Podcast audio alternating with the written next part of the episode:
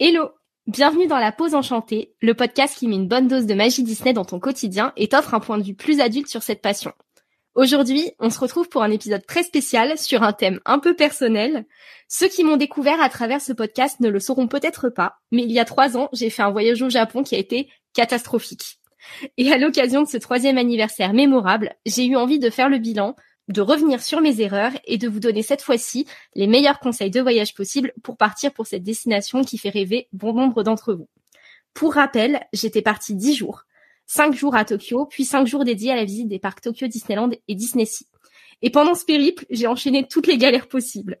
Si ça me fait beaucoup rire à l'heure actuelle, j'avais été très stressée à l'époque par ce voyage et j'avais très mal vécu l'enchaînement des péripéties qui me sont arrivées. Vous en saurez plus tout au long de votre écoute et si vous voulez en savoir plus, je vous donne rendez-vous sur ma chaîne YouTube pour découvrir les images. On en parlera tout au long de ce podcast avec mes amis David et Sylvain de Mission Japon, ce duo père-fils qui m'a soutenu à l'époque alors que les critiques des fans du Japon déferlaient sous mes vidéos. J'étais également obligée d'inviter Queen Hello Maureen dans cet épisode, car elle est celle qui a réussi à me calmer dans l'une des pires angoisses de toute ma vie, aka mon combat contre le cafard de valise. Ensemble, on va donc faire le point sur les doux et don'ts, rire de certaines anecdotes et revenir sur ce qui pourrait être mieux fait pour une prochaine fois. Je balance ce jingle et on les retrouve juste après.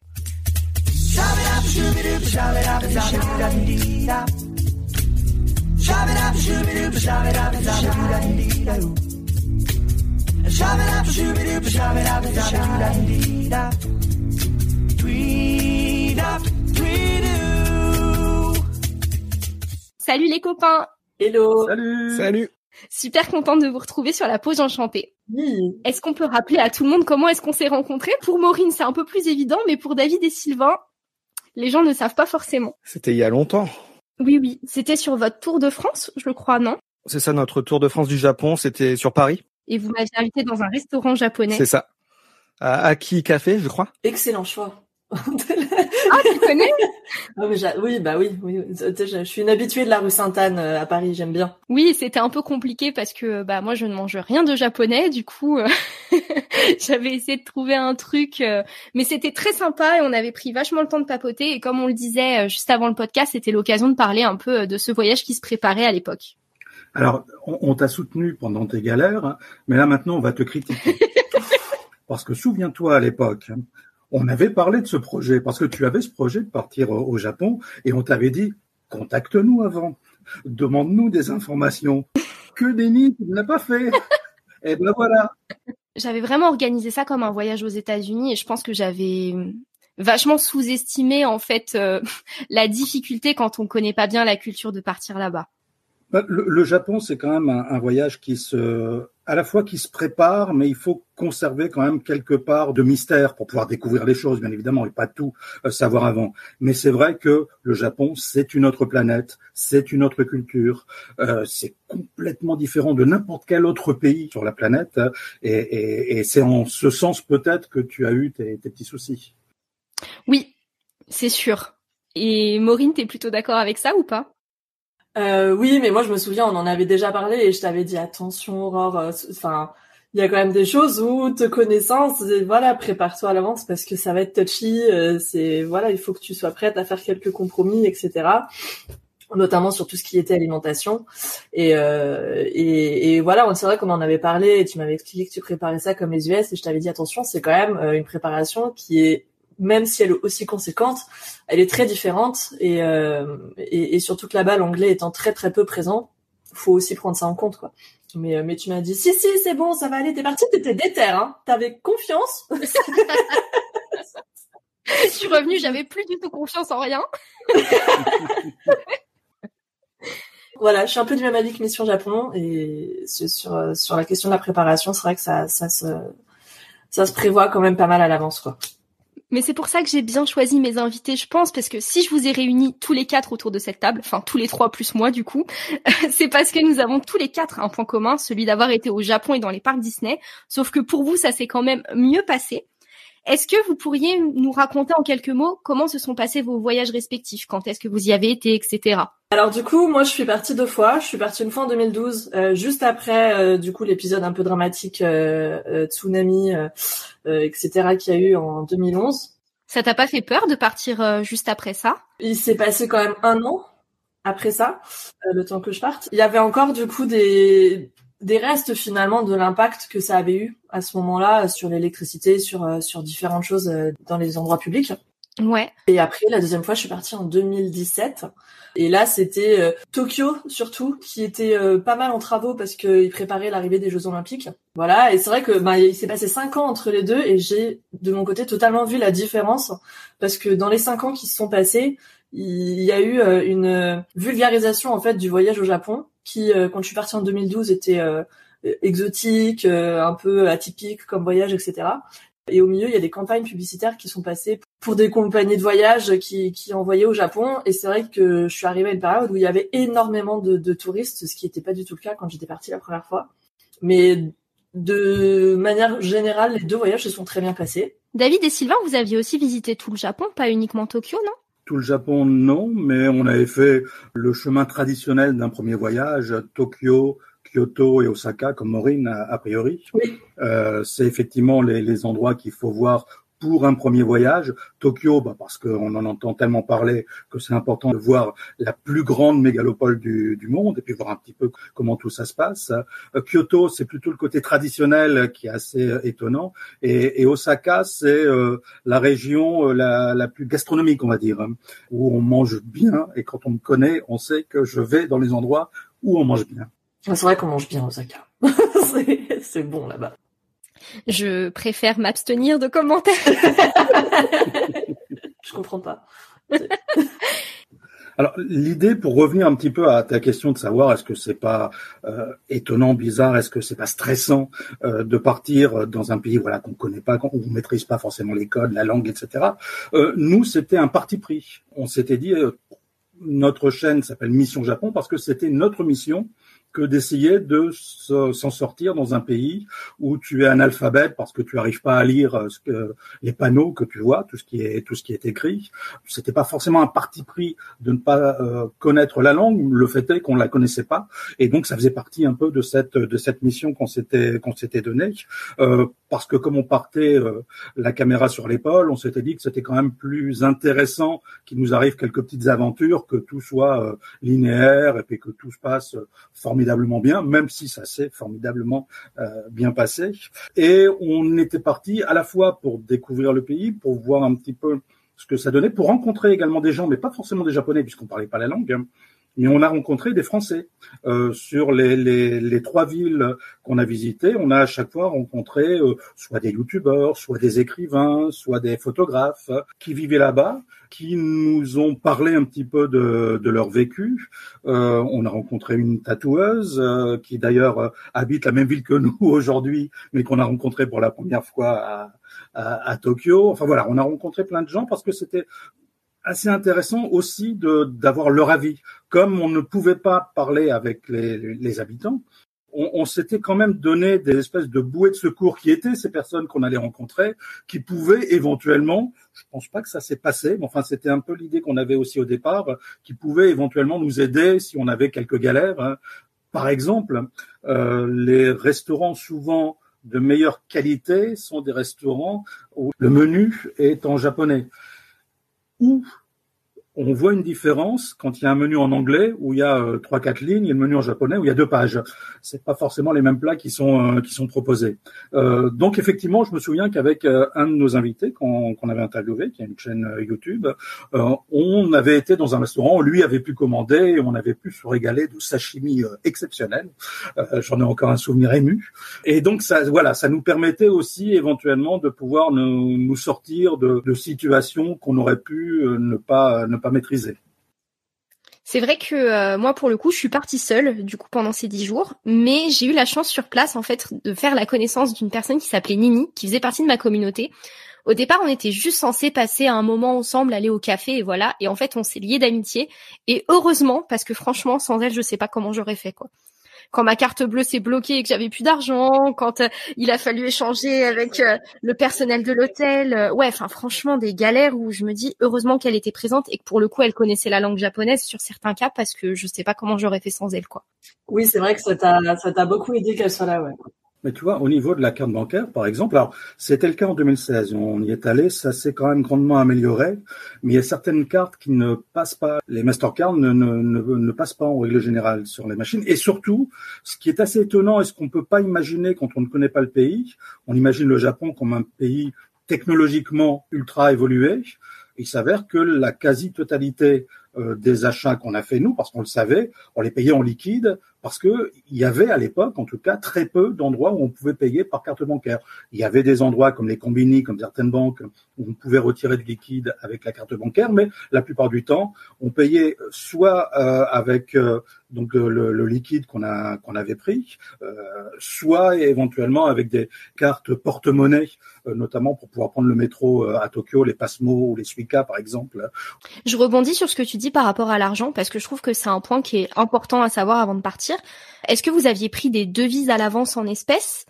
Vous les aviez commandées ou est-ce que euh, quand vous êtes arrivé au Japon, c'est la première chose que vous avez fait de retirer pas mal d'argent en espèces pour se débrouiller sur place? Ce qu'on avait fait, c'est qu'on avait essayé d'avoir un budget qui nous permettait de définir quelle somme d'argent on devait avoir. Et effectivement, on a fait le change, le change en France. Hein.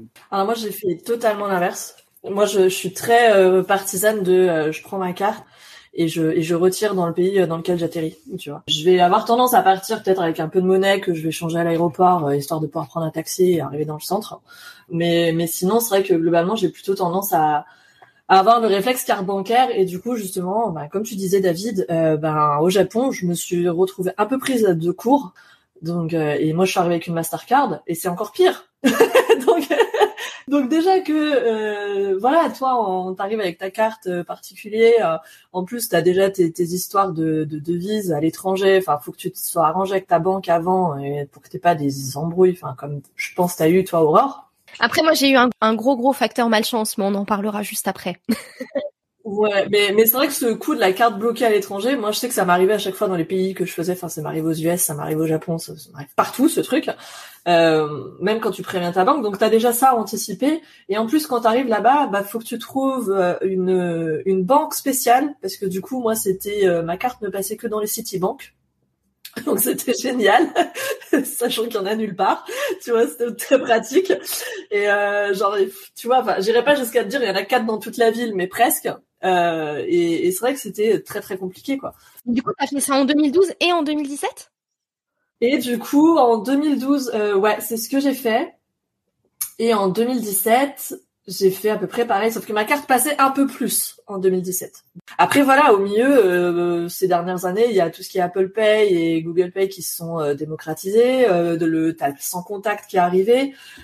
Donc je sais pas aujourd'hui comment ça se passe. C'est peut-être plus facile, mais c'est vrai qu'à ce moment-là, euh, moi c'était très compliqué quoi. Le...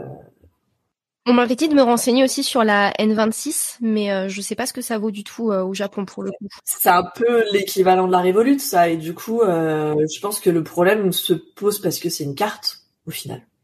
Ça reste une carte et que c'est vrai que là-bas ils ont vraiment le réflexe cash quoi pour tout et et, et n'importe quoi. Enfin moi je sais que je sais pas pour vous hein, David et Sylvain, mais euh, moi, les recharges de Suica, donc pour le métro, etc., je les faisais en cash, quoi. Du coup. Donc, oui, euh... oui, oui, systématiquement. Ouais. Donc c'est vrai quand même, même sur sur des trucs comme ça où tu te dis que tu vas aller mettre 100 euros de crédit euh, pour ton métro, ben tu te retrouves à payer ça en cash que t'as retiré avant et pas avec ta carte, quoi. Honnêtement, moi, j'y suis allée du coup fin 2018 et ils prenaient quand même la carte majoritairement partout, sauf sur certains restaurants et effectivement sur les transports en commun. Le truc qui s'est passé du coup de mon côté, c'est que pour cette partie-là, je m'étais renseignée, j'avais euh, pris contact avec ma banque, etc. Et ma banque m'avait dit que euh, il me débloquait une, euh, une espèce de fonction internationale pour que je puisse retirer sur place, et j'avais le droit à 5000 euros. Donc je m'étais dit bon, euh, franchement, ça va tranquille, ok, je suis dépensière, mais ça devrait aller. Oui, t'es large quand même. ouais, à part que en fait, les 5000 euros c'était à retirer en Europe et pas en Asie. Et du coup, bon, le premier jour, je me suis trompée, donc j'ai retiré 1000 euros. De là, ma carte s'est bloquée. Et en fait, ce qui s'est passé, c'est que mon téléphone a rendu l'âme le premier soir. Et donc, je me suis retrouvée à payer 400 euros pour un téléphone, ce qui n'était pas prévu dans mon budget. C'est vraiment un facteur malchance, quoi, parce que j'ai dû payer ma chambre d'hôtel aussi en cash. Ah oui parce que bah elle était réservable que en japonais euh, par des japonais et avec une carte bleue japonaise donc je devais payer sur place en espèces donc du coup ouais ça a imputé beaucoup dans mon budget et ça a été un peu compliqué et en plus bah comble de la galère parce que moi je fais jamais les choses à moitié euh, ma carte bleue s'est bloquée le week-end de la Toussaint où euh, ma banque avait fait un pont de quatre jours, ce qui fait que bah pour les joindre, euh, c'était super. La totale. Exactement. Je sais que c'est un problème récurrent, même si tu les préviens. Le nombre de fois où je suis partie à l'étranger, à chaque fois, je leur dis, vous me faites pas le coup cette fois-ci. Tu peux être sûr que derrière, je me retrouve. Ben si, ils me le font. Enfin, tu vois, j'ai été bloquée au, au Japon, donc je me suis retrouvée en galère. Et donc je leur dis, bon les gars, vous me faites pas ça la prochaine fois. L'année d'après, je suis partie en Floride, ça a pas loupé. Au bout d'une semaine, ma carte était bloquée. Mais c'est là où peut-être que la, la N26 a son avantage, parce que elle est connue comme étant la, la carte des voyageurs. hein. Donc je pense qu'ils doivent avoir un service 24 sur 24 euh, qui, qui, qui doit être, à mon avis, de meilleure qualité, en tout cas dans ce cadre-là, que nos banques euh, françaises. Je trouve ça assez fou qu'on n'ait pas de numéro d'urgence dans ce genre de situation, quoi, parce que c'est quand même compliqué, hein. Moi, je sais que l'année d'après, je suis partie du coup à San Francisco et cette fois-ci, je suis partie avec la carte Revolut, donc c'est l'équivalent de la N26.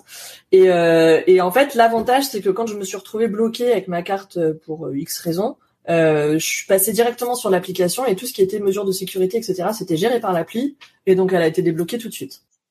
Génial. Donc, euh, donc c'est vrai que bon, bah en fait, tu te retrouves, tu mets du crédit dessus et puis finalement, tu payes comme ça. Et c'est vrai que là, cette fois-là, j'ai pas eu le souci. Mais moi, je me suis retrouvée dans une situation super problématique l'année d'avant où j'étais partie en croisière Disney. Et euh, en fait, il fallait tout régler le dernier jour. Et en fait, ma carte s'est bloquée le dernier jour. Sauf que bah tu peux pas partir du bateau tant que t'as pas payé quoi. Donc euh, j'ai cru que j'allais repartir avec un flic devant, un flic derrière, tu vois. Heureusement, ça a en plus. Bah ouais, c'est pas le genre de truc, tu vois. Donc oui, si jamais vous prévoyez de partir au Japon, prévoyez soit de l'espèce, soit une carte bleue euh, appropriée. Et petit détail que je trouve qui a quand même son importance, euh, parce que bah forcément on parle aussi de Disneyland et de Tokyo Disney, etc. dans ce podcast. Euh, Il n'y a pas de distributeur de billets à Tokyo Disneyland et Disney Sea. Euh, la carte bleue est acceptée, mais par contre il y a des frais bancaires sur absolument toutes les transactions, en tout cas sur les cartes classiques, donc c'est quand même un truc à prendre en compte. Oh, J'ai pas fait assez de shopping, moi je me souviens plus, tu vois. Ah, que- moi je me souviens. hein. Aïe aïe aïe. Pour, pour le coup, euh, là j'ai pas eu de soucis. C'est c'est pas mal. Oui, c'est toujours ça de prix. c'est clair. Bon, ce que je vous propose du coup pour l'organisation du podcast, c'est de découper un peu dans l'ordre des galères que j'ai pu vivre euh, et aborder dans mes vidéos YouTube. Donc c'est bien parce que le problème d'argent, c'est le premier que j'ai rencontré. le premier point que je voulais aborder avec vous, vraiment, c'était la préparation pour partir. Pour vous, qu'est-ce qu'il faut savoir? À quoi il faut s'attendre quand on part au Japon? Alors déjà, faut avoir conscience quand même de, de la grosse barrière de la langue euh, et que cette barrière sera très peu franchie. Les, les Japonais ne vont pas vraiment parler anglais avec toi parce qu'ils savent pas ou parce qu'ils veulent pas. euh, je, je, me rends pas forcément compte, mais euh, c'est vrai que t'as pas ce, ce cette bouée de secours, on va appeler ça comme ça, euh, qui, est là-bas. Alors après, bon, si déjà tu parles pas anglais, c'est encore un autre problème, mais c'est vrai que moi j'avais tendance à me raccrocher à ça et bon bah Ouais, et même dans les parcs Disney, ça m'avait surpris, mais ils parlent très très peu anglais aussi. Hein. C'est vrai qu'au niveau du personnel, moi aussi, j'étais vraiment arrivée à Disney en me disant c'est bon, on est à Disney, euh, c'est sûr, ils parlent anglais, ils sont bilingues, enfin peut-être aussi bilingues que les gens à Disneyland Paris, mais au moins c'est bon, ils vont ils vont savoir me dire deux trois trucs, tu vois. Et pas du tout, pas du tout. Après, ça empêche pas du tout de vivre là-bas dans le sens où euh, quasiment tout est soit écrit en anglais dans ce qui va être euh, in- information dans la ville, tu vois, enfin signalétique, etc. Euh, pareil dans les restaurants. Soit t'as les menus en anglais, soit c'est imagé, donc du coup tu finis toujours par t'en sortir. Enfin voilà. Mais c'est vrai que dès que tu dois rentrer un peu dans le spécifique ou que tu as des informations un peu euh, un peu délicates à demander, euh, je pense notamment peut-être aux personnes qui ont des traitements, qui ont qui ont des besoins spécifiques en termes de santé, etc. Il faut quand même être euh, plutôt préparé à pas être assisté ou en tout cas pas facilement quand t'arrives parce que voilà tu, déjà t'auras personne qui te parle français hein, de base hein premier point et, euh, et deuxième point euh, très peu de gens qui parlent anglais quoi donc ça faut s'en rendre compte après, euh, c'est vrai que voilà, il faut il faut vraiment préparer au max son séjour euh, pour pas se retrouver en termes de, ne serait-ce qu'en termes d'hôtel, euh, de transport, etc. pris au dépourvu. Il faut vraiment assurer au moins ces points-là, je pense. Pour pas avoir un besoin de demander, ouais. Voilà, tu profites largement de tout, mais disons qu'assurons le- la base au maximum. euh, et puis après, si t'arrives pas à tenir ton planning de visite, c'est un autre problème, mais euh, mais au moins tu sais comment tu te déplaces et comment tu dors et comment tu payes. David, Sylvain, vous êtes d'accord avec ça? Ouais, tout à fait d'accord. Ouais. Bah, nous, en fait, le truc, c'est que au niveau du du voyage en fait au Japon, on a beaucoup beaucoup préparé parce qu'en fait, on connaissait euh, pas grand chose au pays. On n'était pas des fans incontestés du, du Japon. On n'était même pas fans de manga ou vraiment de la culture euh, en général. Et c'est vraiment juste un moment où on a mangé des sushis, on s'est dit, ben tiens, ça serait bien d'aller au Japon. Donc c'est vraiment juste par le biais de la bouffe, un peu, enfin vraiment le, le départ. Donc on connaissait pas grand chose. Quand on a décidé de partir, en fait, on s'est beaucoup appuyé sur notre projet. En fait, du coup, c'était de préparer le voyage avant via YouTube, via des lives et tout. On s'est beaucoup renseigné en fait, mais sur des petits détails que ce soit par exemple les us et coutumes, comme par exemple le fait de ne pas manger en, marchant dans les rues, faut s'asseoir quelque part, ou le fait de pas se moucher ou ce, genre de choses. On a beaucoup appris là-dessus. On a posé des questions un peu aux personnes euh, qui nous suivaient aussi, qui nous ont donné des, conseils. On a acheté des livres, euh, us et coutumes qu'on a lus avant de partir.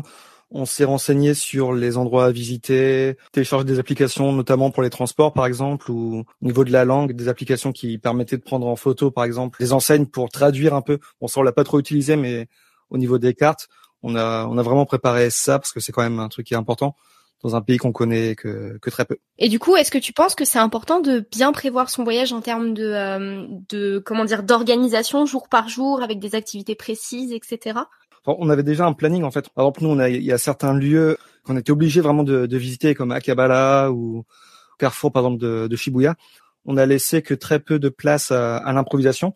Après, on se laissait un petit peu des, des, des, moments pour se perdre euh, dans les rues japonaises, parce que c'est ça qui, qui est, qui est vraiment bien quand on se promène au Japon, c'est de se perdre dans les rues et de tomber par hasard, par exemple, sur un temple ou sur ce genre de choses. Je pense que c'est quelque chose d'important de laisser un peu place à l'improvisation on, avait prévu, euh, on l'a pas fait d'ailleurs, de visiter le, musée du parasite. un truc complètement barré, qui était gratuit en plus, hein, qui était du côté de, je sais plus quel quartier, c'était, je crois pas très loin de là où on, habitait, habitait à, Shinjuku, euh, où, tu, avais euh, tous les parasites que tu peux avoir dans le corps. Au moins, ça mérite d'être original. Il y a vraiment qu'au Japon qu'il y a des trucs comme ça, on a regretté quand même de ne pas l'avoir fait. Mais effectivement, c'est à la fois euh, ce que dit Sylvain est très juste. Il faut bien préparer, se laisser euh, des, des, des, aires où on peut effectivement faire ce qu'on veut, mais on avait un truc un peu trop carré et on n'a pas fait la moitié de ce qu'on avait prévu de toute façon. En, en termes de parc d'attractions, on devait effectivement, quand on était du côté d'Osaka, aller euh, au studio Universal qu'on n'a pas pu faire. Il y a un parc également au pied du mont Fuji qu'on devait aller faire Fujikyo Island, on l'a pas fait. Donc on avait prévu quand même beaucoup trop de choses par rapport à ce qu'on a pu faire au final. Euh, c'est vrai que moi la première année, je me suis j'avais un planning euh, hyper complet en me disant je vais faire ça ça ça ça ça ça ça dans la journée. Euh, ce que j'avais de mémoire plutôt pas trop mal réussi à tenir. Mais la deuxième année, ce que j'ai fait, c'est que je me suis dit, je vais dans tel quartier et puis je suis en roue libre, en fait. Et ce qui te permet vraiment de vivre l'expérience de manière assez différente tu es vraiment libre de tes visites, tu t'imposes rien, tu profites différemment. Donc, euh, quand on prépare son voyage, on s'imagine toujours pouvoir faire 2000 trucs. Faut aussi avoir conscience que quand tu vas être sur place, bah, si tu t'es fait un planning qui est super carré, euh, hyper serré, ben finalement, ce qui te donne envie, tu pourras pas forcément y aller, ou alors tu seras frustré parce qu'il faudra que tu t'assoies sur quelque chose que tu avais prévu de faire. Donc voilà, faut vraiment se laisser cette marge de liberté. Je pense que c'est important aussi d'avoir conscience de ça de trouver un entre-deux en fait entre l'organisation pour quand même être bien cadré et préparé pour la destination, mais aussi se laisser de l'espace. Ouais, faut se prévoir de l'espace et du temps libre tous les jours en fait. D'ailleurs, je vous ai pas posé la question, mais vous êtes parti sur quelle période de l'année? Euh, Moi, je suis partie au cerisier la première année et euh, la deuxième année, je suis partie en août, donc en plein été canicule, euh, humidité, tout ce que tu veux. Faut pas avoir peur du chaud. Hein. et les garçons, vous aviez choisi quelle période? On est parti en juillet, en juillet 2016. Ok. C'est un peu août, donc on confirme pour les, les fortes chaleurs. C'est vrai qu'il faisait très chaud et surtout aussi la, la différence qu'il y a entre le, la chaleur qui est à l'extérieur et les clims qui soufflent souvent à fond dans les magasins. Ça, c'est un dangereux mélange. Pour, pour choper des rhumes ou quoi, c'est parfait. Vraiment comme les États-Unis finalement. Moi, j'étais partie fin octobre, début novembre. Et alors, au niveau de la température, ça va, c'était plutôt pas mal. Mais alors, par contre, la pluie, mon Dieu, une catastrophe. Ça tombait très fort et toute la journée, contrairement, bah, par exemple, à la Floride où c'est des grosses averses mais qui durent pas trop longtemps. Donc ça, il faut quand même prévoir. Et au niveau des touristes, il y en a beaucoup l'été ou ça va? Euh, Moi, je sais que j'ai trouvé qu'il y en avait pas mal, ouais, quand même. Euh, et justement, euh, j'ai pas répondu quand vous en avez parlé tout à l'heure par rapport au fait que Sylvain, tu disais que vous étiez beaucoup préparé en regardant ce qui ce qui se faisait et ce qui ne se faisait pas dans la culture japonaise justement tout ce qui était us et coutumes etc euh, et, et, je trouve que c'est génial vraiment que vous ayez fait ça parce que moi j'ai vu tellement j'ai assisté à tellement de, de scènes euh, de la part de touristes euh, au Japon qui, qui ne connaissaient absolument pas la culture japonaise qui qui connaissaient absolument pas les coutumes et qui du coup se permettaient euh, des, des choses et faisaient et, se comportaient n'importe comment en fait. Et c'est et c'est du coup très irrespectueux je trouve. Euh, de, de ben, du pays dans lequel tu arrives déjà d'une part et, euh, et finalement bah, des gens qui y vivent quand même.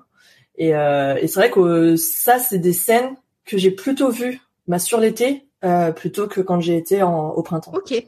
Donc euh, donc voilà c'est vrai que se préparer et, et, avoir conscience de la grosse différence culturelle qu'il peut y avoir entre nous euh, occidentaux et eux là-bas c'est c'est quand même à mon sens hyper important pour déjà bien vivre ton séjour et sans aller jusqu'à dire être bien accepté par les locaux, mais en tout cas euh, ne pas trop les déranger dans leur vie.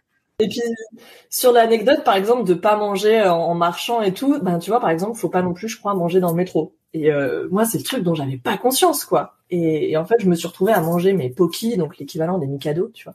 J'avais faim, j'avais acheté ça au combiné juste avant, donc je commence, tu sais, c'est bon, j'ai le truc dans la main, je, je le mange, quoi. Putain, toute la rame de métro euh, qui se retourne puis qui te regarde. Donc tu sais, enfin, finalement avoir conscience quand même de cette différence qu'il y a entre entre le entre ta culture et la leur, bah ça t'évite ce genre de, de, malaise quelque part. Oui, c'est hyper important ce que tu dis, Maureen, parce que il faut il faut savoir que quand on va dans ce genre de pays qui euh, n'ont pas de plus en plus aujourd'hui, mais qui n'ont pas forcément l'habitude d'être un pays euh, touristique, on est ambassadeur de notre pays. D'autant plus que, euh, à la différence d'autres pays où les Français sont assez mal vus, on est plutôt bien vu au Japon. Euh, quand ils nous voient arriver, ils pensent qu'on est américain. Quand on leur dit qu'on est français, tout de suite les yeux s'ouvrent comme dans un manga. Euh, et effectivement, euh, on pourra parler du framponnet aussi, puisqu'il y a beaucoup de, très drôle, de boutiques qui, qui, ont des, des, des, noms français parce que c'est à la mode, parce que ça attire, et parfois ça veut pas dire grand chose. Et ça, effectivement, c'est rigolo.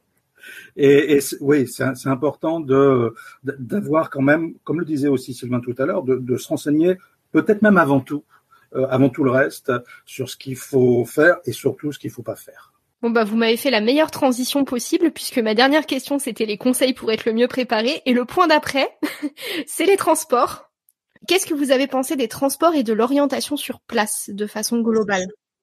Oh, moi j'adore les transports japonais mais vraiment c'est génial. Je veux pas de voiture moi au Japon. Hein. Je veux tout faire en transport. Non mais quand tu reviens en France, c'était dégoûté de ton propre système. c'est les transports au Japon, c'est alors déjà c'est hyper ponctuel. Donc ça, c'est un truc de fou. Enfin, je pense David et Sylvain, euh, vu que vous avez fait Osaka et Kyoto, vous avez pris le Shinkansen et, euh, et vous avez pu constater, je pense, la ponctualité de, de, ce, de, ce, de ce train qui est juste incroyable. à la seconde près. Il arrivait à la seconde. Moi, euh, prenant le train très régulièrement pour venir à Paris, j'ai l'habitude du retard, à tel point qu'en fait, c'est devenu normal. Hein. je suis vraiment là en mode bon alors il est, il est en retard de combien de temps aujourd'hui mon train? On est en France. Voilà, et, et là-bas, le train, quand il te dit le train part à 18, euh, je te jure, tu prends ta montre, quand ça passe à 18, le truc démarre. C'est un truc de fou. Hein. Donc c'est euh, c'est incroyable, la, déjà la ponctualité donc des grandes lignes, la, la sécurité globalement des transports, elle est, elle est incroyable. Il y a aucun moment où tu te sens en insécurité. Que ce soit le jour ou la nuit, franchement, c'est vrai qu'on se sent vraiment en sécurité dans les dans les transports et même euh, dans les rues du Japon de toute façon. Hein. Oui, c'est clair tu te sens super safe, euh, tout est super propre. Quand tu as un problème en tant qu'utilisateur, tu as toujours quelqu'un à la guérite qui va t'aider, enfin voilà, qui va te, te, te dire ce qu'il faut que tu fasses avec ton billet, etc. S'il faut que tu ailles remettre de l'argent, enfin chaque tourniquet limite t'as quelqu'un, c'est super agréable. Sur le quai, t'as une personne à chaque bout du quai, pareil euh, pour pour aider au bon fonctionnement, pour orienter les gens, etc. Enfin c'est euh, ouais, non, c'est très très agréable de prendre les transports là-bas. Puis même les infrastructures sont sont sont très très agréables aussi. Donc euh, non, rien à voir par rapport à chez nous, quoi. Moi, je sais que c'était un truc qui me faisait vraiment très très peur avant de partir parce que j'ai aucun sens de l'orientation. Donc du coup, j'appréhendais vachement et finalement, je trouve que le métro est vraiment pensé même pour bah, les utilisateurs étrangers. Euh, je ne sais pas si c'était le cas quand vous êtes parti. Pour les noms des stations, ils ont mis aussi un code couleur avec des chiffres et des lettres Ce qui fait que même si tu connais pas le nom de ta station parce qu'il est trop long ou que bah en français ça te dit rien, c'est très difficile de te perdre. Ils te mettent à chaque fois le nom de la station d'avant et la station d'après. Mm, mm, mm. Du coup, c'est plutôt bien organisé et même à l'intérieur, quand tu descends de ta station, ils te mettent un chemin fléché pour que vraiment tu arrives à trouver ton changement et tout. C'est très très bien pensé. Ah oui, non, en termes de, de vraiment de, de signalétique, c'est chaque métro, en fait, du coup, tu as des écrans au-dessus de chaque porte, avec le nom de la prochaine station. Le nom, il est énoncé et en japonais et en anglais. Tu te dis à chaque fois aussi next station euh, Akihabara par exemple, tu vois. Et euh, c'est vraiment, euh, je trouve user friendly quoi pour le coup. Moi, ce que je trouvais extrêmement impressionnant, c'était le fait qu'on soit, je parle de Tokyo, dans la ville la plus peuplée au monde, 40 millions d'habitants quand même. Hein. Effectivement, avec un métro qui, quand on regarde le plan, euh, fait peur. Oui, c'est vrai. Et pourtant, euh, et je rejoins Maureen là-dessus, on ne s'est jamais une seule fois euh, trompé. Euh, on était en plus, euh, nous, on habitait à Shinjuku. Donc Shinjuku, c'est la gare où il y a le plus de monde qui, passe par jour, c'est 2 millions de personnes par jour. On s'est jamais frotté ou cogné à quelqu'un, ce qui est quand même assez incroyable. C'est également sur la Yamanote Line, qui est une espèce de ligne circulaire qui est sur le centre de Tokyo, où chaque station a un jingle différent, ce qui fait que euh, même si on n'arrive pas à lire le nom de la station au, au jingle, on peut savoir euh, où on est, à quelle station on est. Effectivement, euh, on l'a dit tout à l'heure, Maureen l'a dit également, je pense que c'est important, prenez une carte Passmo ou une carte Suica parce que ça va vous sauver, notamment concernant le fait qu'il y ait effectivement pas qu'une seule euh, société qui gère les métros et les trains au niveau de Tokyo, donc ça, ça évite effectivement de, de perdre du temps. Ce qui est euh, étonnant également, c'est au niveau des Shinkansen, on a parlé effectivement du fait qu'ils étaient extrêmement euh, précis. avec Sylvain sur des conventions des festivals, on fait parfois un quiz. Alors Sylvain, tu vas peut-être me, me, sauver sur ce coup-là, mais je sais plus quel était le, le retard d'une ligne sur sur l'année. Euh, en moyenne, c'était en, je crois que c'était en 2014, c'était 7 secondes de retard. Sur l'année, hein. Ah ouais, non, mais c'est impressionnant, hein. c'est vraiment impressionnant. J'aimerais tellement avoir les, les, chiffres français pour comparer, je pense que ce serait très drôle. je pense qu'on a une heure et demie à peu près chez nous, enfin bref. Ah oui, ah bah là, oui, oui.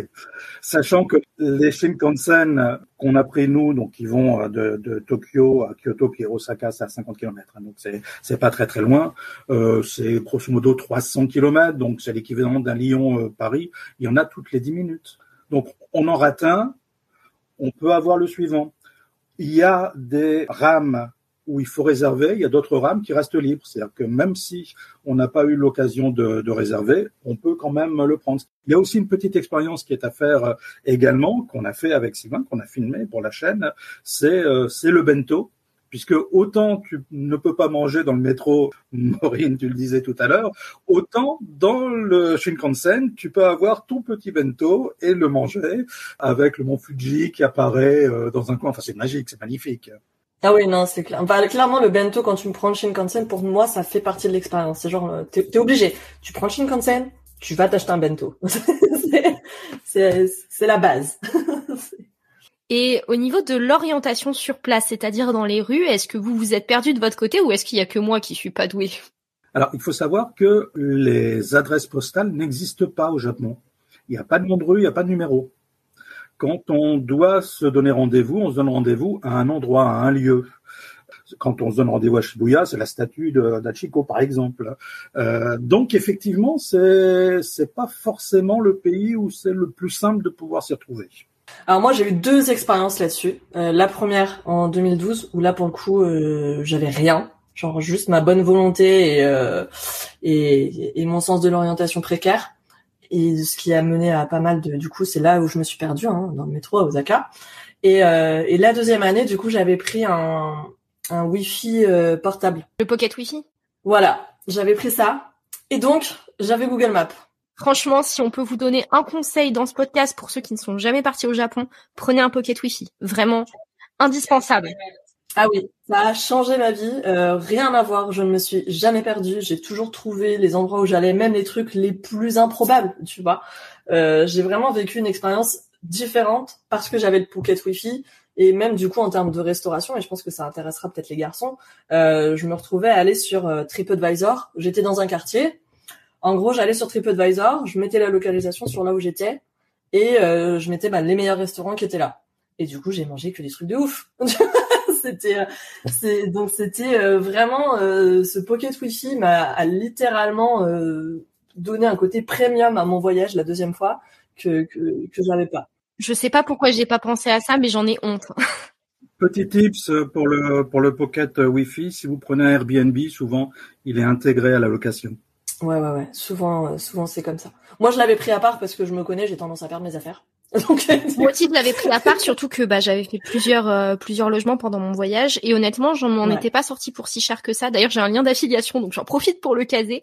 Mais euh, ah ouais, non mais c'est ça change la vie, quoi, clairement. Et puis euh, deux points forts du Pocket Wi-Fi. Déjà, euh, moi j'ai un forfait free et honnêtement, je pensais que ça coûterait pas si cher euh, de se, servir de l'internet au Japon. Très très mauvaise idée. C'est 10 euros le MO, donc non non. Et, et, le deuxième truc, mais je pense que ça me concerne tout particulièrement parce que j'étais toute seule sur mon voyage, c'est que pour avoir le lien avec les gens, pouvoir parler avec les proches sur WhatsApp, etc., c'est quand même indispensable et ça fait vraiment du bien. Donc voilà. Et autre point important, il n'y a pas de Wi-Fi dans les parcs Disney.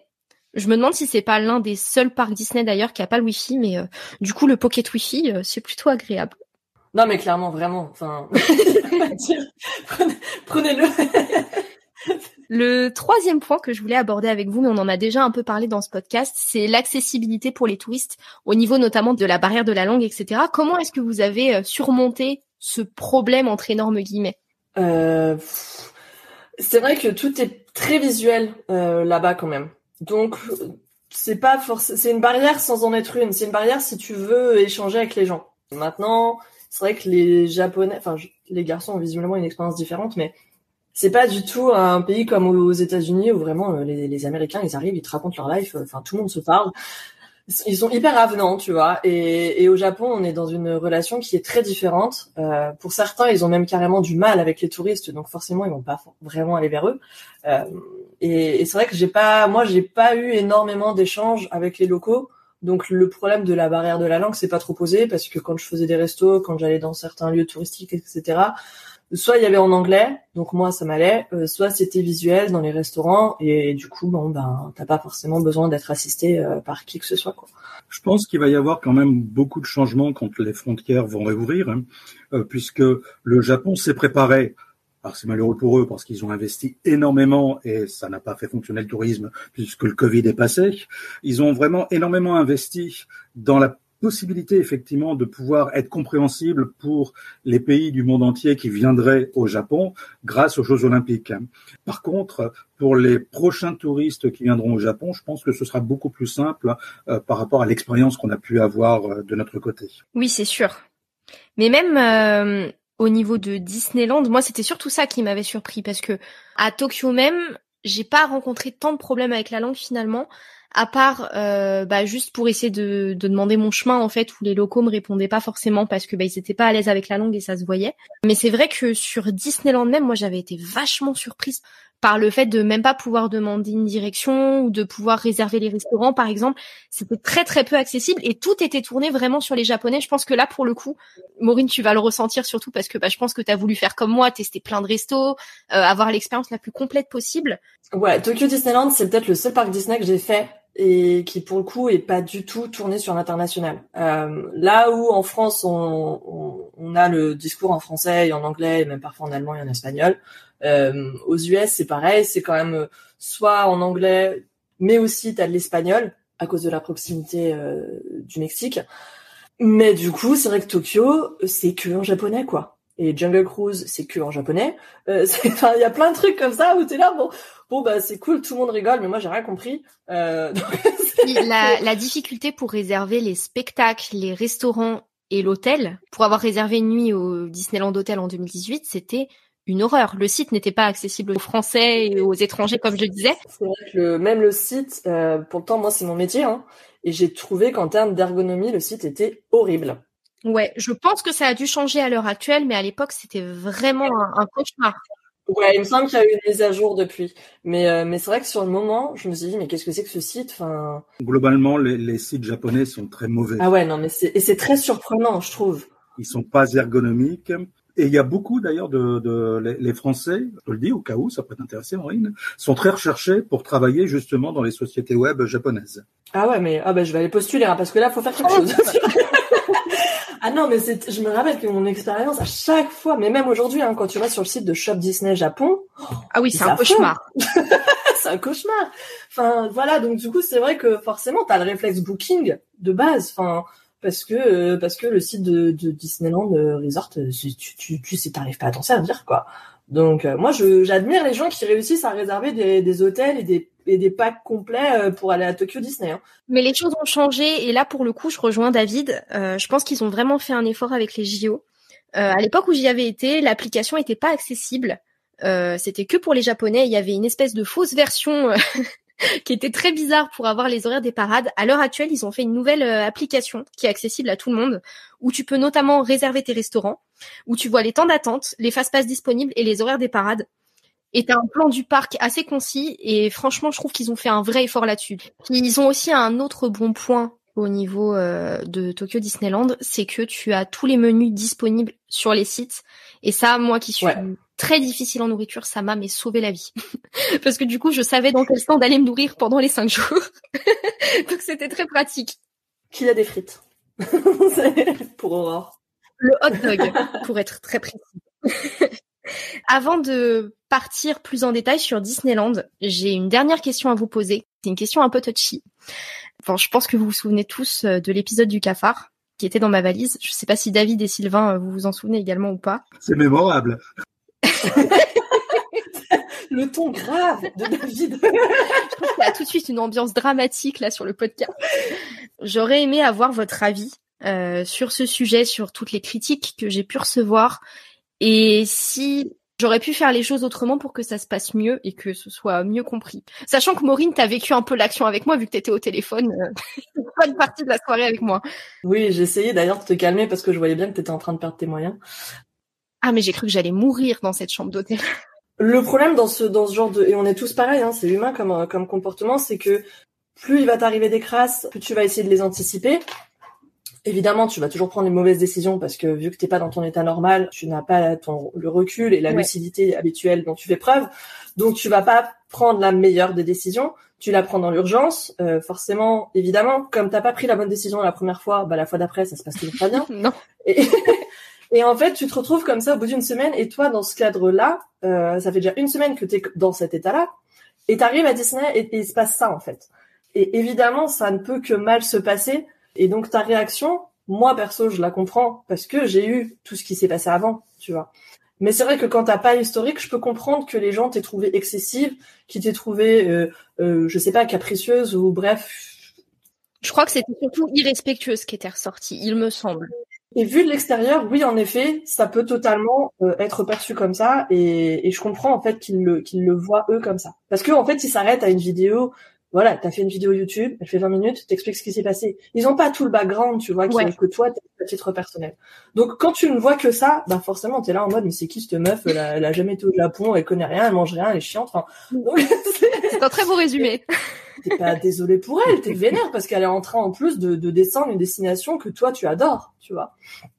Donc c'est, euh, tu vas le prendre à titre personnel et, tu vas pas avoir de la sympathie ou de l'empathie pour cette personne. En tout cas, très rarement. Et puis le problème, c'est, je pense, euh, c'est le Japon.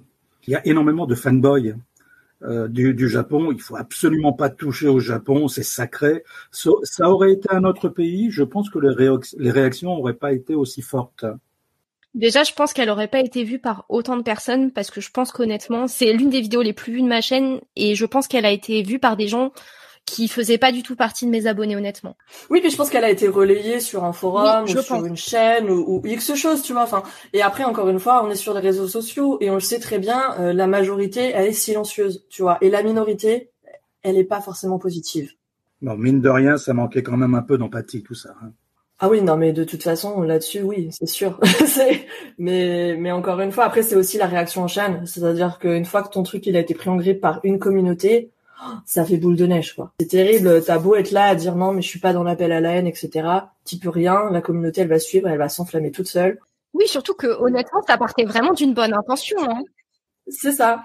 Je vais, je vais donner mon témoignage pour que les gens en fait ne vivent pas la même chose. Mais eux, ils l'ont pris. Euh, oui, non, mais elle est en train d'accuser le pays d'être comme ci, d'être comme ça. Enfin, et puis voilà, comme tu dis, David, c'est le Japon.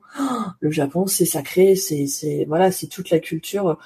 Le, le pire là-dedans, c'est que je pense que la majorité des gens qui te sont rentrés dedans et qui t'ont descendu sur cette dite vidéo n'ont jamais mis les pieds au Japon.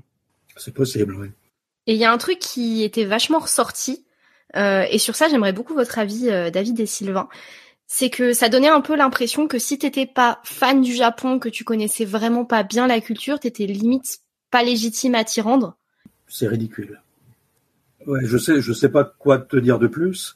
Euh, c'est tout simplement ridicule. On a tous découvert à un moment donné le Japon. On a tous eu à un moment passionné ou pas cette période où on maîtrisait pas le sujet, où euh, bah, on fait ses expériences aussi. C'est important de se confronter un peu à, à tout ça. Et, et cette expérience-là, tu l'as partagée et je trouvais ça extrêmement intéressant puisque effectivement, 90-95% euh, des, des vidéos sur le Japon sont faites par des passionnés du Japon. Donc souvent il y a assez peu de, tu sais, d'entre deux. Euh, c'est souvent magnifique, c'est souvent exceptionnel. C'est au contraire extrêmement intéressant quand quelqu'un euh, te dit bah non, euh, je suis désolé, je lève mon doigt et je vous dis que mon expérience elle n'est pas aussi formidable que vous pouviez euh, l'espérer. Et je trouve que c'est tout aussi intéressant, si ce n'est plus intéressant, d'avoir des expériences malheureuses euh, et puis d'en comprendre aussi hein, les, les, le pourquoi, pourquoi ça s'est passé comme ça, etc., que d'avoir quelqu'un qui, qui lise tout euh, et qui dit que tout est magnifique. Oui, je suis assez d'accord. C'était beaucoup de malchance de toute façon, hein, ce voyage. C'était pas des choses qui étaient propres au Japon. Ça aurait pu m'arriver n'importe où, honnêtement. Oui, clairement. Enfin, moi, je te l'ai souvent dit. Hein, ton expérience au Japon, c'est le Titanic, quoi. C'est euh, totalement tout mis bout à, c'est tout mis bout à bout qui fait qu'à la fin, tu te craches. Enfin, mais alors que finalement, ben, je pense que si tu y retournes demain, aujourd'hui, de toute façon, t'es préparé et t'as le recul qui va faire que ben tu vivras beaucoup mieux et ça se passera très très bien. Oui, oui, totalement. Bon, je pense qu'on va parler d'un truc un peu plus joyeux. On va parler de Disneyland. allez. Ouais, allez. Autour de cette table virtuelle, on aime tous Disney. J'aurais aimé savoir quel était votre avis du coup bah, sur Tokyo Disneyland et sur Tokyo Disney Sea surtout. Alors Tokyo Disneyland, moi perso, j'ai pas aimé mon expérience là-bas. Ah ouais? Ouais. J'ai pas aimé Tokyo Disneyland parce que euh, parce que pour moi, c'est un copier-coller du Magic Kingdom en Floride. Ouais. Donc il y a très très peu de différences. Il y en a hein, quand même au fil du temps, il y, en a quand même eu. Mais déjà historiquement, c'était vraiment un copier-coller. Euh, ils ont pris le parc euh, d'Orlando et ils l'ont mis à Tokyo. Après, il y a eu des développements qui ont fait qu'il y a certaines différences qui se sont créées. Mais sur le papier, c'est vrai que c'est le même château, à peu près euh, les mêmes attractions. Enfin, voilà. Donc c'est vrai que j'ai pas vraiment aimé mon expérience à Tokyo Disneyland. En plus, j'étais un peu sur une journée Tata Pixie. Ah, je vois là-bas. Ou genre euh, j'ai vraiment cumulé les, les, bourdes et les pas de chance, donc ça m'a pas aidé à aller de, dans, avoir beaucoup d'affection. Tu l'as fait en 2012 et en 2017 du coup ou pas? Tokyo Disneyland, je l'ai fait qu'en 2017. Ouais. Euh, Tokyo Disney Sea, je l'ai fait les deux fois. Ok. Et Tokyo Disney Sea, aujourd'hui, ça reste pour moi, euh, j'ai pas fait Shanghai encore, mais ça reste pour moi le plus beau parc Disney au monde. Ouais, je comprends pourquoi. De toute façon, je pense qu'on est tous à peu près d'accord sur ce point. C'est, c'est, je sais pas comment ils ont fait, hein, mais c'est ce parc est incroyable. Pas forcément en termes de, de sensations, d'attractions, ça va pas être un Europa Park avec des coasters de fou, etc.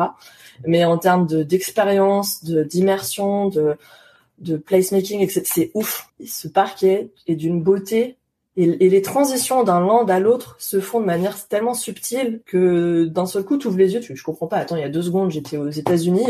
Là, j'ai traversé un pont et je suis au milieu de la jungle et j'ai rien vu, tu vois. Et donc c'est c'est très très très très beau quoi. Euh, David et Sylvain, je pense que vous serez d'accord aussi avec ça. Euh, oui, tout à fait. Ouais, nous on a visité que le Tokyo Disney Sea parce que c'était le, le parc qui était vraiment atypique et qui euh, du coup on, on connaissait déjà le parc en Floride euh, celui de Disneyland Paris. Donc on s'est dit qu'on allait vraiment aller à Tokyo Disney Sea. Et euh, je pense qu'on tu me diras mon cher papa si tu d'accord avec moi mais je pense qu'on a plutôt bien aimé euh, le parc. Plutôt ouais. On a plutôt bien aimé. On a vraiment été dépaysé. On a trouvé la thématisation du parc vraiment époustouflante. Moi j'ai kiffé par exemple le land de la petite sirène qui est, j'ai trouvé magnifique.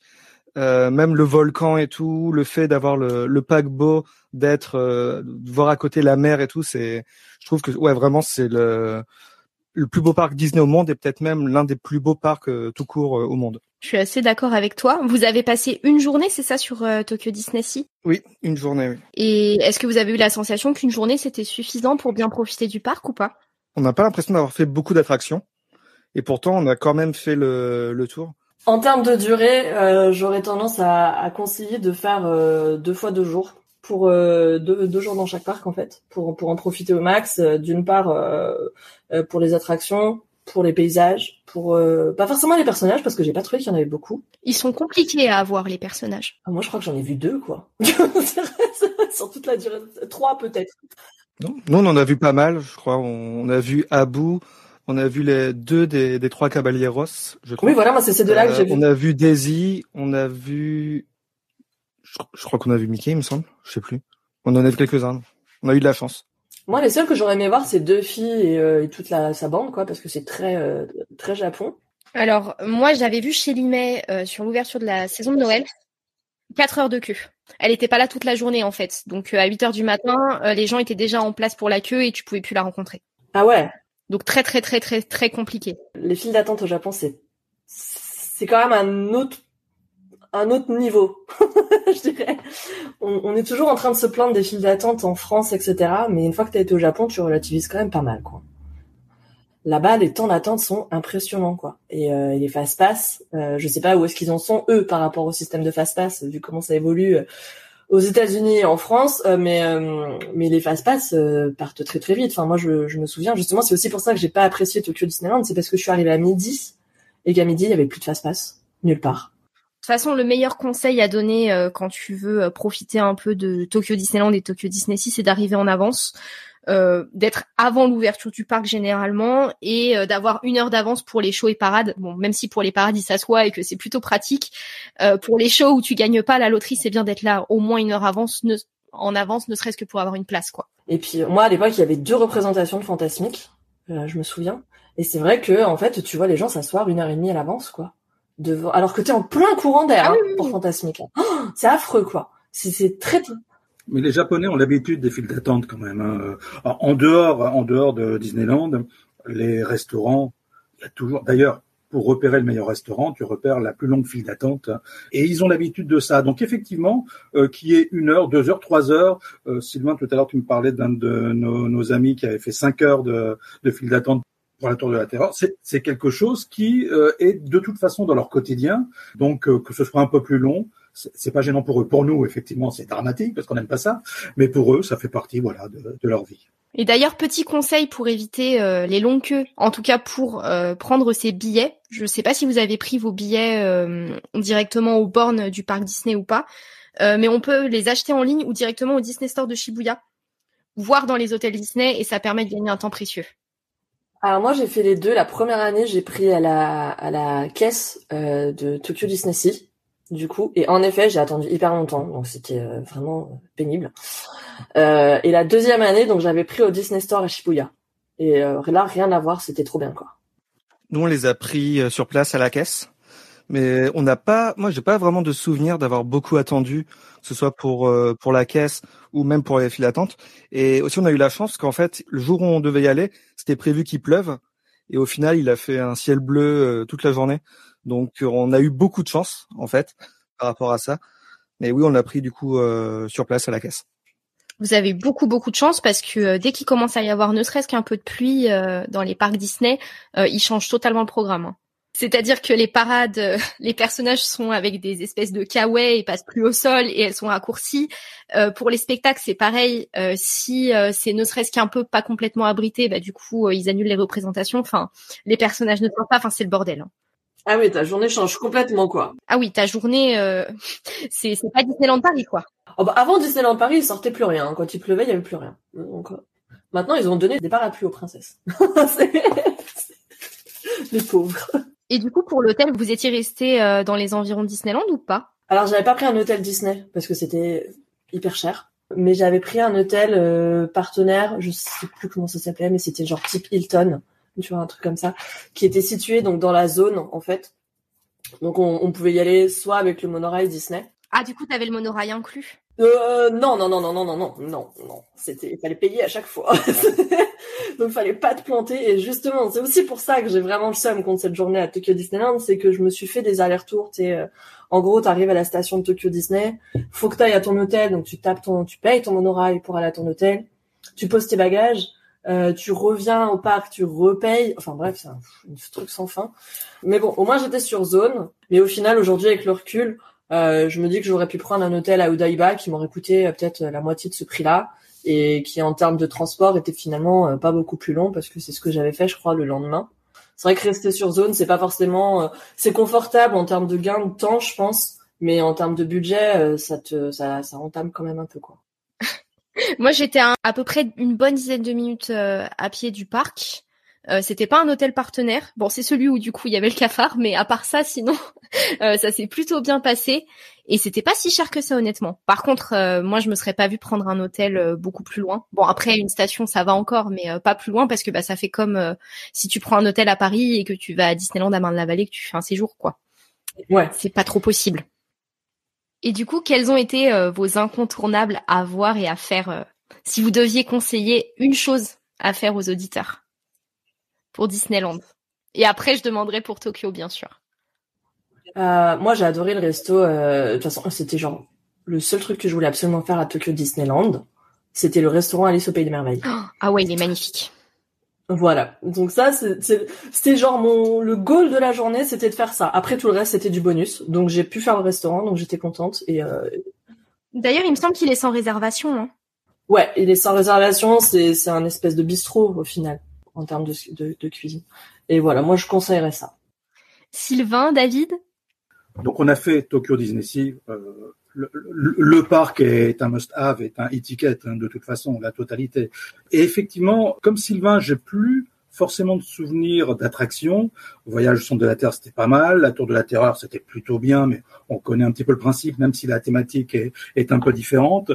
Indiana Jones, bah c'est classe, mais c'est toujours classe, quels que soient les, les parcs Disney. Enfin, sa- sauf euh, chez nous, parce que c'est pas la même chose. Indiana Jones, nous concernant, on est d'accord. euh, qui m'a vraiment euh, bluffé, c'est effectivement euh, toute cette thématique, et particulièrement euh, l'îlot central avec le, le, le volcan. Donc on est dans le steampunk, on, on est sur sur du Jules Verne, on en est sur quelque chose de, de, de grandiose, et on passait assez souvent du temps à, à juste se poser et à regarder et admirer la qualité de la thématique euh, qui est hyper bluffante. Tout, tout à l'heure, Sylvain a parlé effectivement du fait que le, le, le parc était magnifique, était très beau. Il faut savoir qu'avec Sylvain, on est nous des des fans depuis très très longtemps de, de parcs d'attractions. On a commencé à faire des sites internet euh, avant les années 2000 sur les parcs. hein. On va fêter euh, l'an prochain les, les, les 20 ans de d'Amworld, qui est le, la continuité d'Amland, qui était un de mes sites.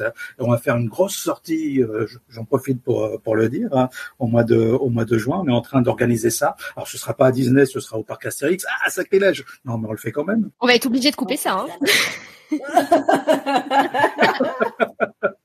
Il est bien aussi le parc Astérix. Et effectivement, depuis depuis euh, toujours, euh, tous ceux que je connaissais qui étaient allés euh, au Japon me disaient mais ce parc-là il est magnifique. Il y a toujours ce, ce souci-là, tu sais, quand on te dit un film, il est- ce film-là, il est, il est géant, et puis tu as tellement d'attentes, tu vas le voir, tu peux parfois être un peu déçu.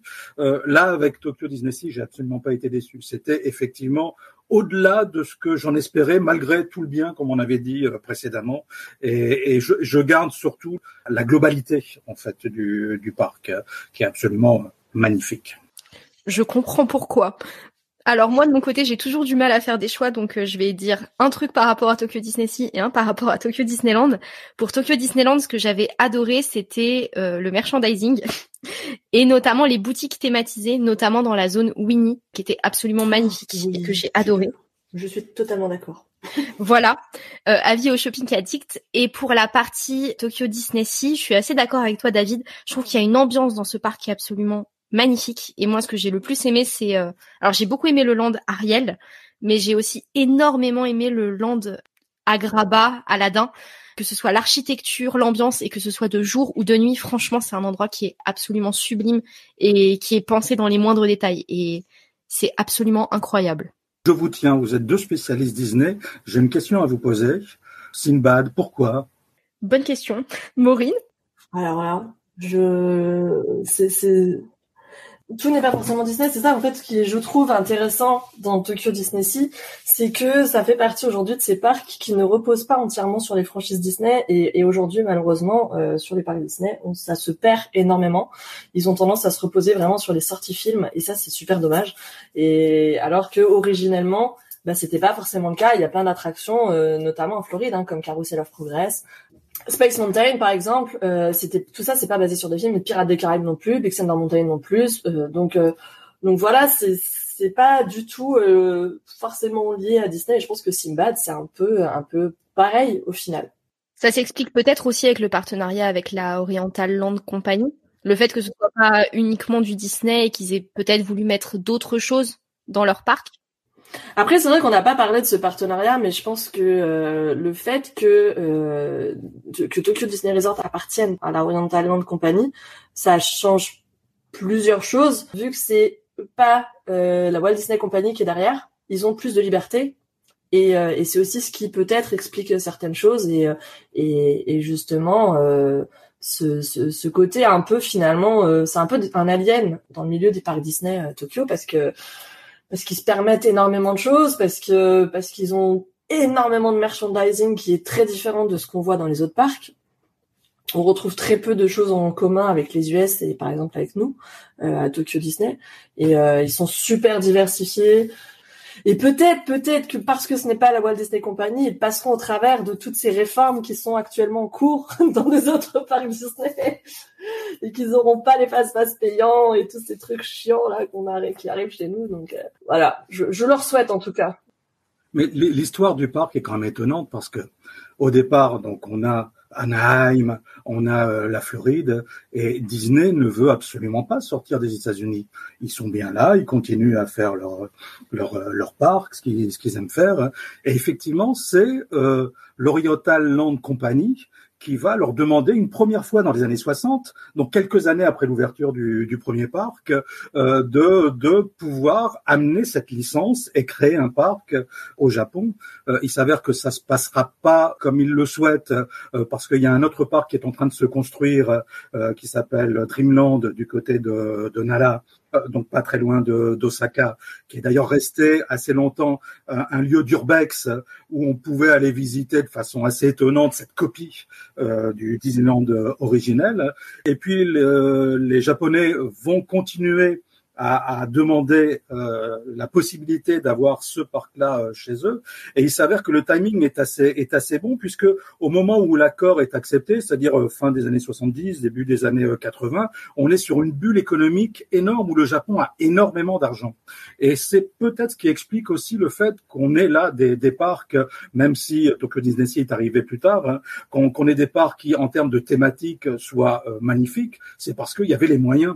Et, et effectivement, Oriental Land Company a mis plus de moyens que euh, Disney ne l'aurait fait si c'est si ça avait été eux qui étaient à, l'origine du, projet. ce qui est intéressant aussi dans, dans l'affaire, c'est que s'il n'y avait pas eu Oriental Land Company, il n'y aurait pas eu Disneyland Paris et par la bande, il n'y aurait pas eu non plus Port Aventura, euh, puisque quand euh, les Américains ont vu que le parc japonais était un succès, ils se sont dit bah tiens, on va s'installer en Europe.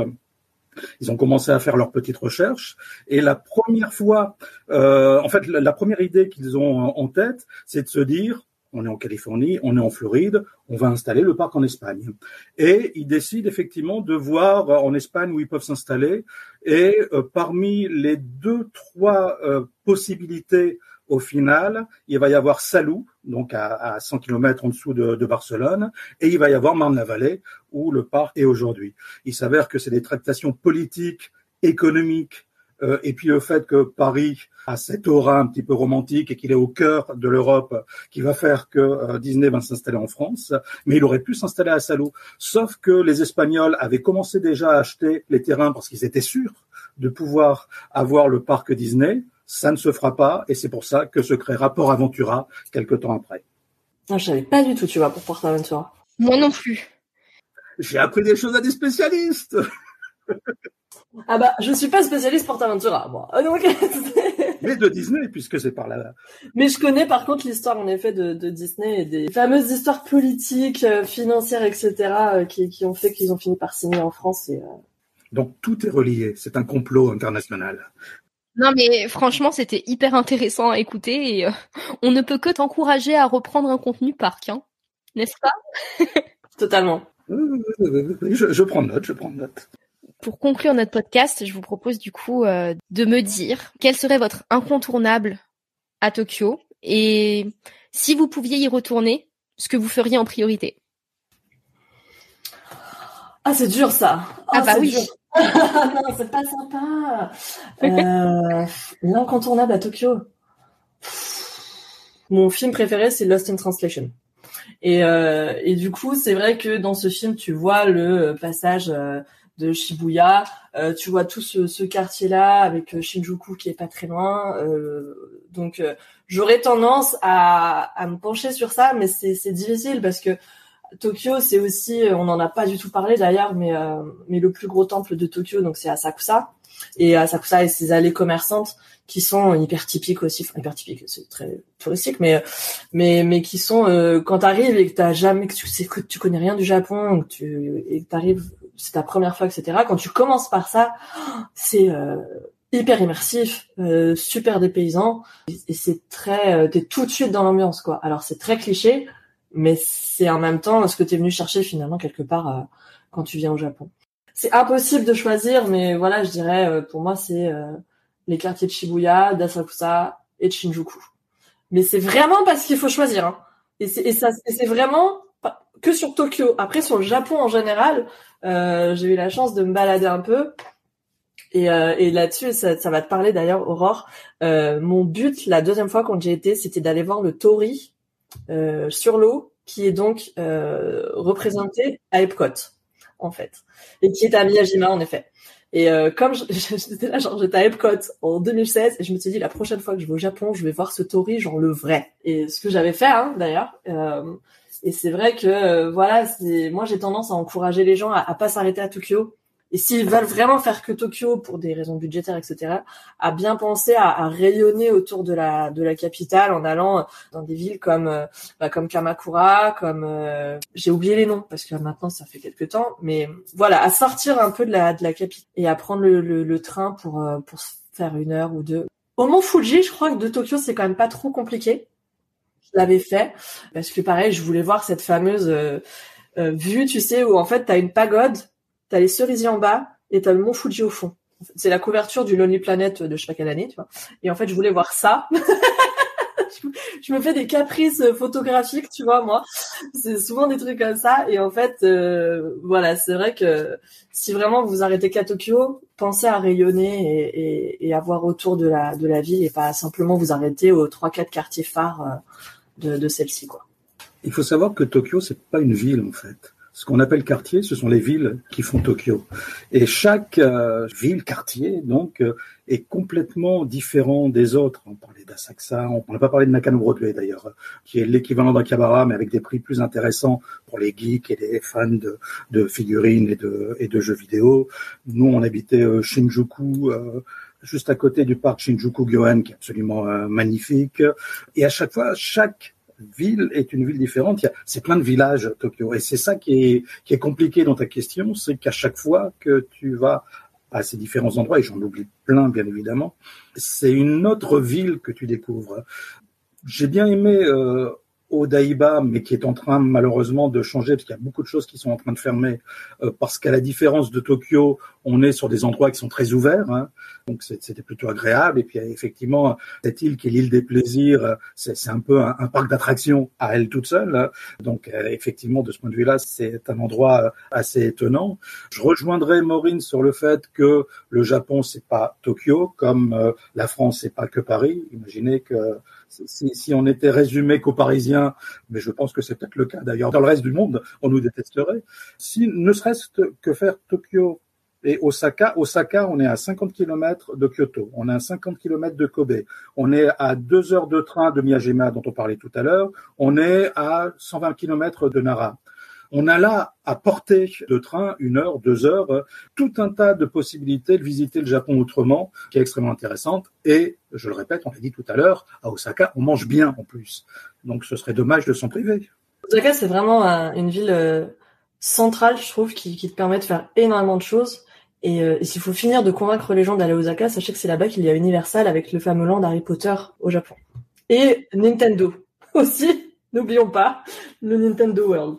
De mon côté, j'avais très très envie justement de faire aussi Osaka, mais c'est vrai que partant toute seule dans un pays que je connaissais pas, dans une culture nouvelle, j'ai préféré me concentrer sur Tokyo. Mais si j'ai l'occasion de retourner un jour au Japon, et j'espère bien que ce sera le cas dans plusieurs années, je prévois totalement d'y aller aussi. Parce que ça a l'air absolument magnifique et ça se voit que c'est une autre version du Japon qu'il faut découvrir, je pense. Et Sylvain, toi alors? Alors je saurais pas dire un lieu particulièrement, mais aussi peut-être j'en dirais un, mais c'est plus pour une raison euh, personnelle et par rapport à euh, Mission Japon à la chaîne YouTube, ça serait Odaiba, juste parce qu'on a eu la, frustration d'avoir perdu toutes nos rushs vidéo dessus. Et je pense que c'est un lieu qui est assez beau, qui est assez assez assez cool, Rainbow Bridge et tout. Ok. Et d'ailleurs, pendant que j'y suis, est-ce que vous auriez des sources à recommander à nos auditeurs pour bien préparer leur voyage? Moi, je sais que j'avais beaucoup préparé mon séjour avec le blog de Kampai, euh, j'avais lu tout ce qui tout j'avais tout lu sur ce site. Et euh, et je le trouve euh, hyper complet. Et, et à l'époque j'étais pas du tout branché YouTube etc enfin j'ai vraiment pas préparé mon séjour comme ça. Moi j'ai j'ai préparé ça en mode tradi avec les blogs en regardant bah, ce site là en particulier et, et certains aussi articles de blogueuses etc et, euh, et puis aussi bah, TripAdvisor, hein, comme je l'ai dit tout à l'heure. Et, euh, et, voilà, si à la limite j'ai un truc à conseiller pour la préparation de séjour, c'est d'aller sur ce site-là parce que je le trouve hyper complet, euh, très très bien fait. Et, euh, et moi j'avais à un moment un blog sur le Japon que j'ai arrêté et, et j'ai fini par leur donner mes articles en fait. Donc il y a certaines choses que j'ai écrites qui sont, il me semble, encore là-bas. Ah, c'est fou. Euh, mais voilà, c'est pas vraiment l'instant pub ou quoi, mais en l'occurrence ce site est très très complet, donc je le, je le recommande vraiment. Euh, pour pour préparer son séjour. Quoi. Je me permets d'ajouter un complément d'information pour la partie Disney. Euh, si vous voulez préparer un bon voyage à Tokyo Disneyland, bon, il y a les articles d'Hello Disneyland bien sûr, mais non, mais il y en a pas tant que ça. Mais TDR Explorer, tu allais parler de lui? Évidemment. Ouais. Une référence. Oui, le best. Ouais, alors pas forcément les vidéos YouTube parce que je trouve qu'il fait beaucoup plus de merchandising tour, etc. qu'autre chose.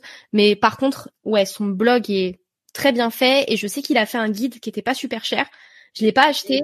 Franchement, vous le Alors moi, je l'ai acheté et, euh, et c'est vrai qu'il est très très complet. Et euh, bon, juste précisons quand même qu'il est en anglais, euh, ce qui est pas forcément idéal pour tout le monde. Mais mais c'est vrai que TDR Explorer, TDR Explorer, c'est vraiment c'est le numéro un. Et je pense que voilà, même les, il me semble que même les gros blogueurs, gros youtubeurs américains, quand ils préparent leur truc pour aller là-bas, ils passent par lui quoi. Donc ah bah c'est clairement la référence ultime quoi. Donc voilà, c'est euh, c'est un très très bon euh, un très très bon conseiller pour tout ce qui est parc asiat les gars de toute manière parce que euh, il parle aussi d'Universal, il parle aussi de Shanghai. Donc donc voilà. Oui, c'est vrai. Et c'est pas forcément facile d'accès non plus en termes d'information les parcs Disney chinois donc merci Chris. c'est net. Je peux donner aussi une autre source puisque Mission Japon, effectivement, c'est une de mes activités avec Sylvain. Mais j'ai créé un collectif de vidéastes francophones euh, qui parlent du Japon, qui s'appelle Vue du Japon. Donc, il y a un site qui s'appelle vudujapon.fr. Hein. Et aujourd'hui, il y a plus de 1100 vidéos. Donc, c'est la, la, source vidéo la plus importante francophone au monde sur le Japon. C'est bien de dire comme ça. Et, euh, donc, on a la possibilité, euh, grâce au au, menu de pouvoir faire une recherche soit thématique, soit par lieu, par région, ce qui permet effectivement de pouvoir découvrir des endroits euh, qu'on ne connaît pas, qui sortent effectivement des villes dont on a parlé euh, sur tout ce, ce, podcast, et permet de pouvoir préparer son, son voyage. Et, et, parallèlement à ça, euh, autre promotion, je serai en convention, alors c'est en février, donc là il y a un peu de, un peu de temps, voilà, au Japan Tour Festival. Donc c'est mi-février, j'ai plus les dates exactes en termes. Donc c'est trois jours, vendredi, samedi, dimanche. On est en train de préparer la chose, donc je peux pas euh, véritablement tout, indiquer, mais il va y avoir une grande partie sur le Japon avec des invités euh, assez exceptionnels et il y aura plein de choses à apprendre également sur euh, son voyage au Japon ou sur la préparation de son voyage au Japon. Ça se passe à Tours, c'est le Japan Tour Festival. Tu as bien fait de le dire, en tout cas, parce qu'effectivement, j'avais pas pensé à l'instant promo et tu as bien fait. Bon, en tout cas, merci beaucoup à tous les trois d'avoir participé à ce podcast. Merci à toi. Merci à toi de nous avoir invités. Merci à toi. N'hésitez pas à retrouver du coup leurs différents contenus sur Mission Japon, Hello Disneyland et Hello Maureen. Et également mes vidéos si vous voulez voir l'envers du décor. les fameuses. Évidemment, les, les fameuses. Et juste pour terminer du coup ce podcast, puisque ben on fait quand même le bilan euh, trois ans après ce fameux voyage, je tiens à préciser que euh, bah, ça m'a appris beaucoup de choses finalement sur moi-même d'être partie seule et d'avoir vécu toutes ces galères. Et surtout, bah, ça m'a donné envie de repartir. On en a déjà parlé plusieurs fois avec Maureen. Alors, je ne repartirai pas seule. Euh, ça, c'est une certitude. Mais j'ai très envie d'y retourner, de découvrir la culture. Euh, maintenant, je sais à quoi m'attendre pour le pire, donc euh, j'ai vraiment hâte de voir le meilleur dans les années à venir. J'espère que ce nouvel épisode de La Pause Enchantée vous aura plu. Si c'est le cas, n'hésitez pas à le partager autour de vous, à mettre une note notamment sur Apple Podcast, ça m'aidera à faire grandir le podcast et à m'écrire un petit mot sur les réseaux sociaux. J'aime toujours autant avoir vos avis sur les différents épisodes du podcast. Je vous retrouve très prochainement sur la pause enchantée. Comme j'en ai parlé un petit peu sur YouTube, il n'y aura plus de rythme fixe sur les épisodes de podcast, donc je vous invite vivement à me suivre sur les réseaux sociaux, voire à mettre une alerte et surtout à vous abonner sur votre plateforme d'écoute pour ne rater aucun épisode. Et moi je vous retrouve très bientôt. Salut